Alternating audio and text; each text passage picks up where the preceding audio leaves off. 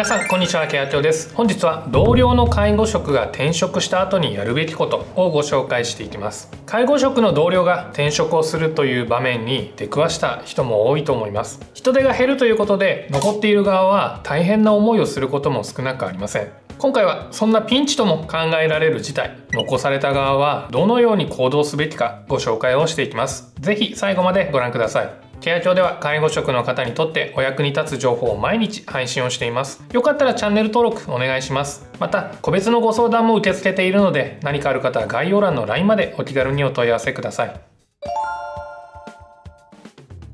まずは同僚が転職することによる悪い影響3つご紹介します1つ目は単純に普段の業務量が増えるということです。同僚の介護職が転職してしまった場合当然ですがその負担は残された現場の介護職に降りかかっていきます。シフトに入る回数を増やしてほしいと言われたり残業しないと現場が回らないという状況になることもあります。また夜勤を担当していた人が辞めた場合月当たりの夜勤回数が増えた。夜勤をしていなかったがするようにお願いされたという方もいらっしゃるようです。特にグループホームなど従業員が少なく小規模な施設の場合はその影響が大きいということもあるようです。これが新しく人が入ってくれるまで続きます。人手不足と言われる介護業界では一度この状態になるとなかなか抜け出せない。というような可能性もあります。2つ目に利用者さんのケアが必要になることがあります。利用者さんに人気の介護職さんが辞めた場合利用者さんが不安な気持ちになってしまったり心が落ち込んでしまうということもあります。また利用者さんによっては特定の介護職でないと心を開かないという方もいらっしゃると思います。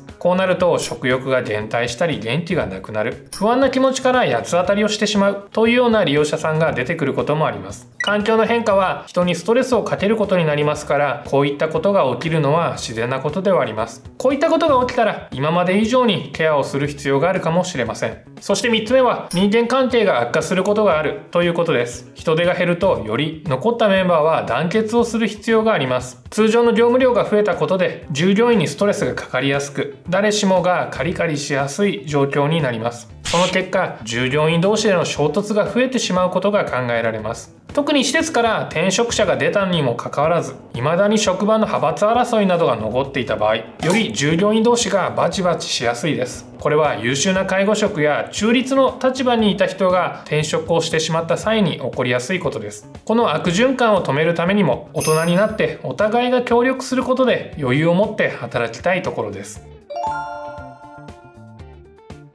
次に同僚が転職することの良い影響はあるのでしょうか？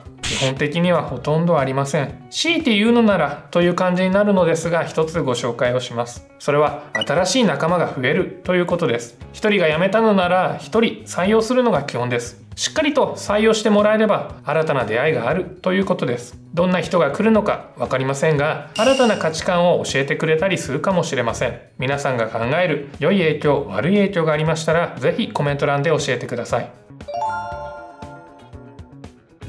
ここまで同僚が転職することの影響を解説してきました。では本題の同僚が転職した後残された介護職は何をしたらよいでしょうか。2つご紹介していきます。1つ目は同僚がなぜ転職をしたのか考えましょう。転職に至るには何かしらの理由があるものです。その理由を考えることで自分が勤めている施設の問題点を知ることができます。よくある転職理由としては職場の人間関係に問題があったため結婚出産妊娠育児他に良い仕事職場があった。法人や施設事業所の理念や運営の在り方に不満があった。収入が少なかった。といったことがあります。この中で人間関係に問題がある。運営の在り方に問題がある。ということだと職場自体の改善策を考える必要があります。そして2つ目は職場環境の改善に取り組むことです。同僚が転職した理由で施設に問題があったと判断した場合職場環境の改善に動く必要があります。その理由としては転職者がより増えてしまうかもしれないから。そして自分がより働きやすい環境を作るためという理由です。もちろん介護職1人で変えられることは少ないかもしれませんが少しでも改善に取り組んでいくことが大切です。3つ目は場合によっては転職を検討することです。職場側の問題が行き過ぎていてブラックと判断できる場合。